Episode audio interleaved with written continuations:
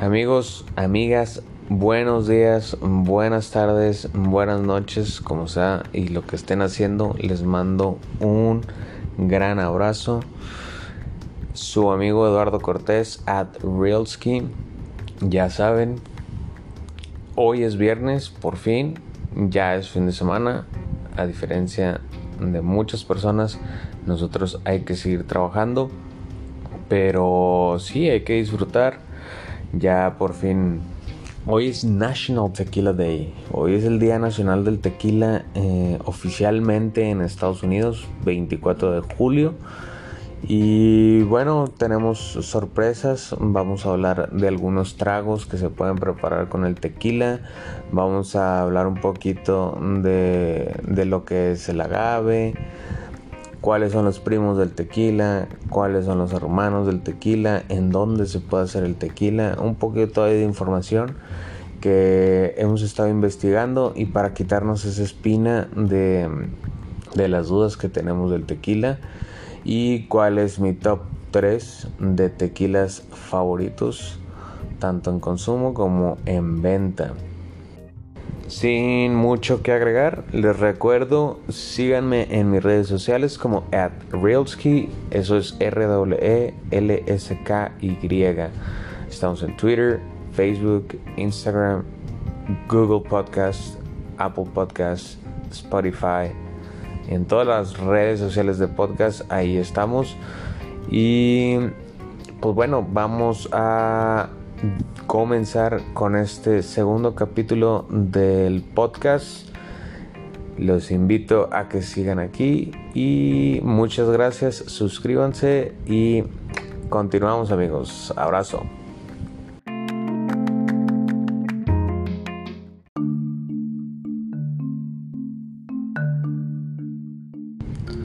Amigos y amigas, bienvenidos a su segundo capítulo de Cocktails, Amigos y algo más.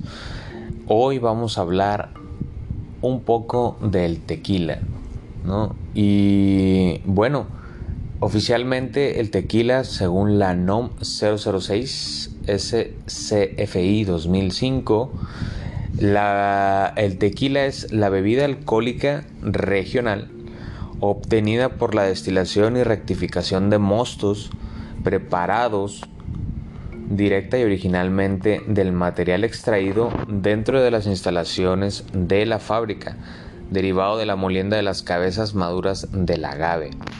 Ok, vamos a poner ahí pausa, vamos a, vamos a explicar poquito. Eh, y bueno, sí, el tequila em, originalmente en, en México se, se empezó a destilar el tequila hace muchos años muchos, muchos años de la conquista, estamos hablando.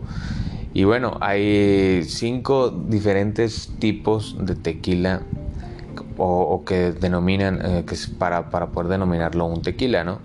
Eh, tenemos el tequila joven, el tequila blanco, el tequila reposado, el añejo y el extrañejo.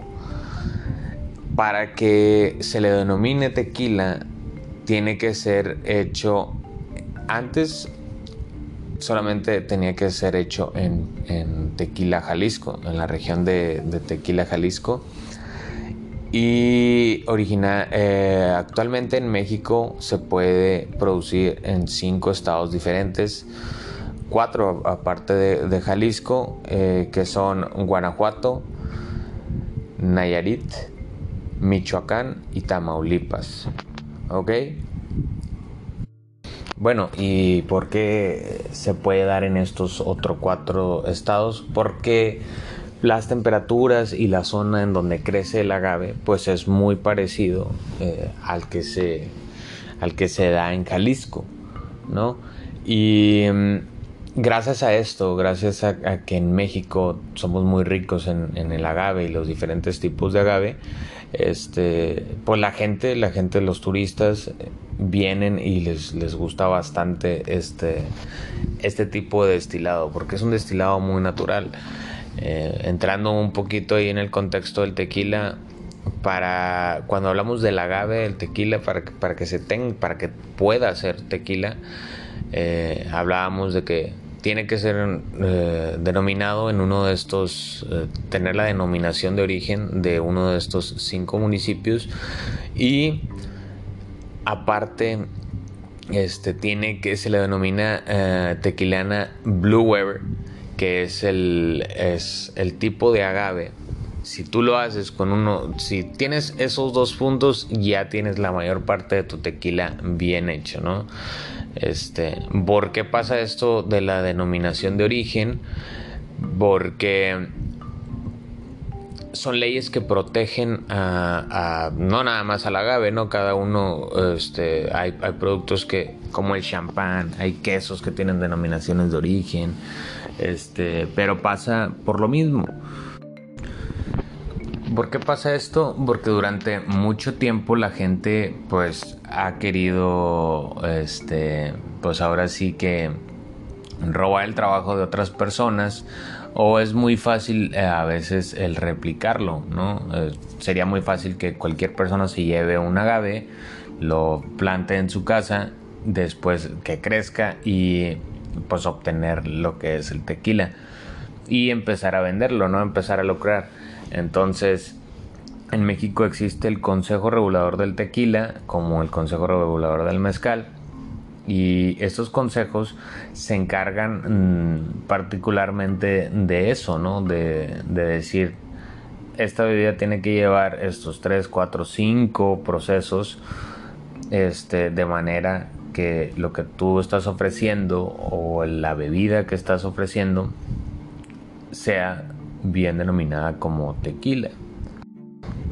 Pero sí, de eso se encarga el Consejo Regulador del Tequila y del Mezcal, se encargan de proteger, eh, en este caso, pues nuestro patrimonio, nuestro patrimonio, porque luego entendí que entre algunas cosas como la imagen de la Virgen de Guadalupe que se robaron los chinos y ya la patentaron, este, pues sabemos que nos pueden robar la idea muy fácil, inclusive yo he hablado con, con gente que me dice, pues es que yo tengo, o sea, yo tengo plantas de tequila, ¿no? Plantas de agave, pero inclusive eh, no saben ni siquiera si es Blue Weber, entre todos los diferentes tipos de agave que existen. Eh, pero sí, hay que proteger nuestro, hay que proteger lo, lo, que es nuestro, nuestro producto, ¿no? Toda nuestra herencia que nos deja la tierra. Y eh, hablando pues un poquito de ahí del mezcal y del tequila. Algunas veces escucha, alguna vez escuché que dicen que el tequila es para levantar a los vivos y el mezcal para levantar a los muertos. Luego la gente dice, oye, ¿por qué si me estás explicando que básicamente es lo es entre los procedimientos son muy parecidos y son agaves, este, ¿por qué sabe más fuerte el mezcal? Pues bueno, sabe más fuerte porque el mezcal, el procedimiento, en uno de los procedimientos del mezcal, que es ya cuando se está eh, cociendo, el mezcal tiende a hacer directamente eh, al fuego la cocción de la piña, ¿no? Del agave. Que aparte, eh, este agave del mezcal, el más joven, que se le denomina el espadín, el espadín toma 8 años este, para que pueda ser extraído. ¿no? Y eh, hay hasta 24 años eh, que desde mis favoritos en el mezcal que hablamos del tepestate.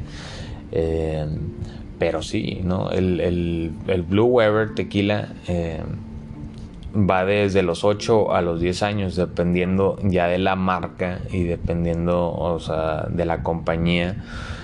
Eh, es este proceso de extraerlo eh, tiende mucho a, a cambiar, ¿no?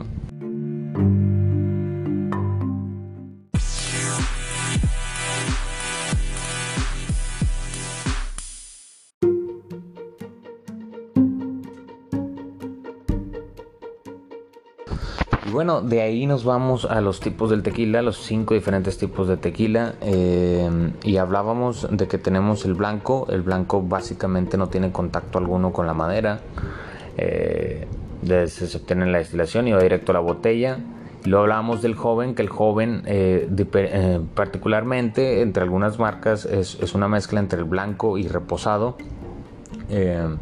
Reposado va de 2 a 11 meses reposado en barricas, diferentes barricas. Eh, generalmente son de bourbon, eh, algunas otras de, vinos. he visto alguno que hay una marca que se llama 1500 Tequila 1530, código 1530, y ellos particularmente su, su, tequila blanco es, blanco y tienen uno que es reposado en barricas de, vino tinto. Entonces está interesante ahí el, colorcito medio rosa. Pero sí va de 2 a 11 meses y luego añejo, pues como la palabra lo dice, ya tiene años. Eh, puede ir de 1 a 3 años, ya dependiendo también de la marca. Y porque así también te lo pide el Consejo Regulador del Tequila. Y el extrañejo ya va de 3 años en delante. ¿no? Y aquí es donde ya empieza la división de, ideas de cada uno de nosotros al momento de tomar el tequila.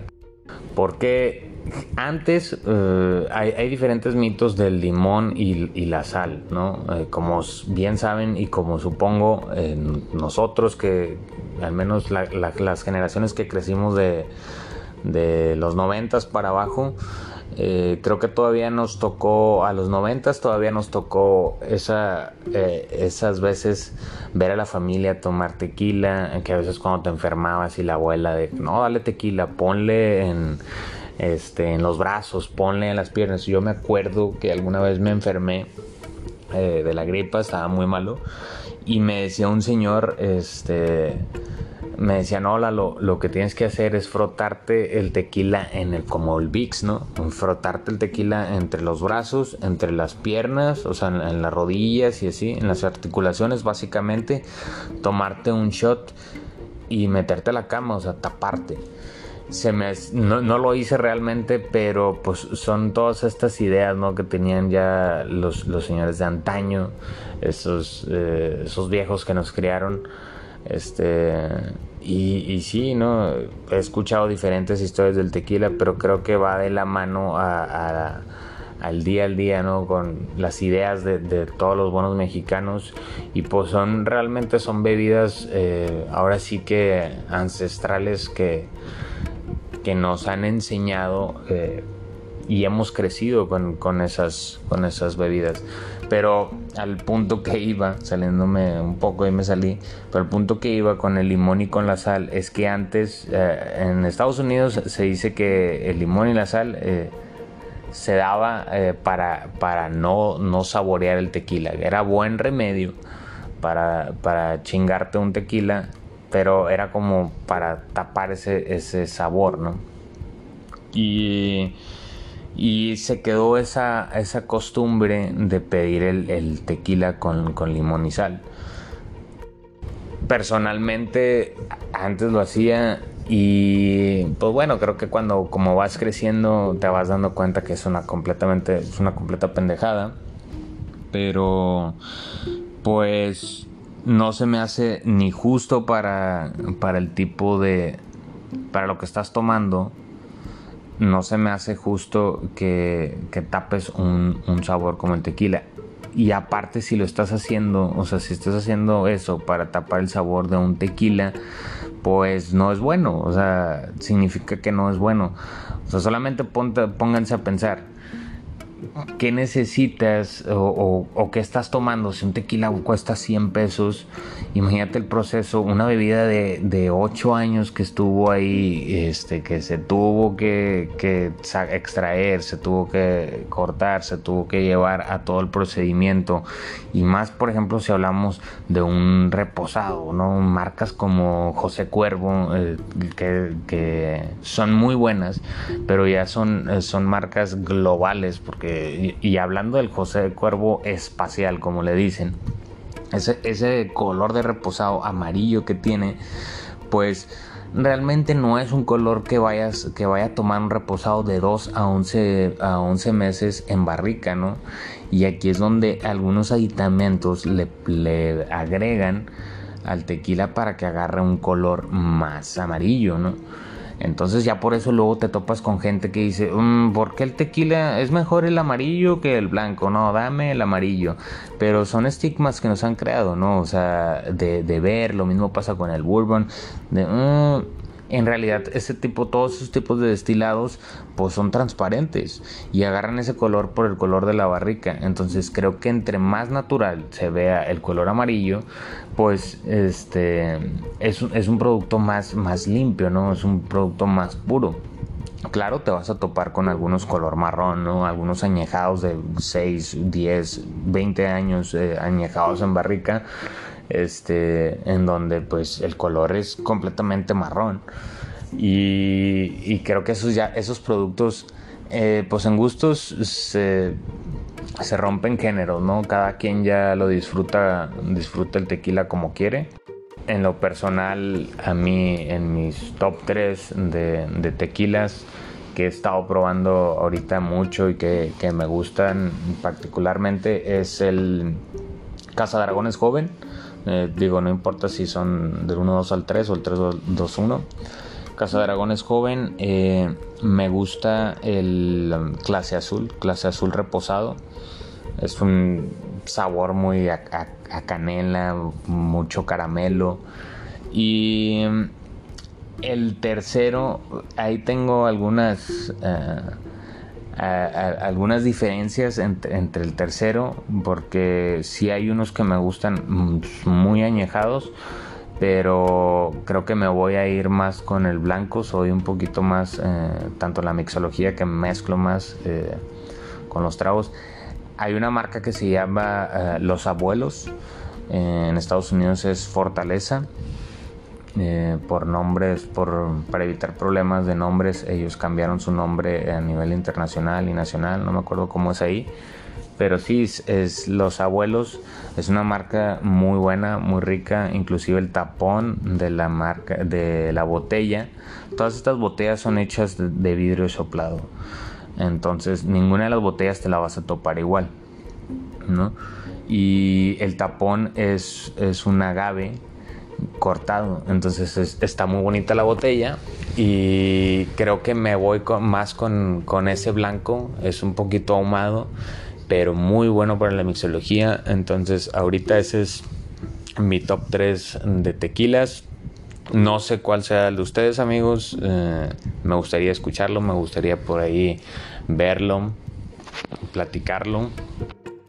Y pues sí amigos, eh, hoy es Día Nacional del Tequila. ¿Qué es lo que se van a preparar? Eh, les recomiendo mucho una margarita. Eh, pues la margarita ya saben, es el trago emblemático del tequila.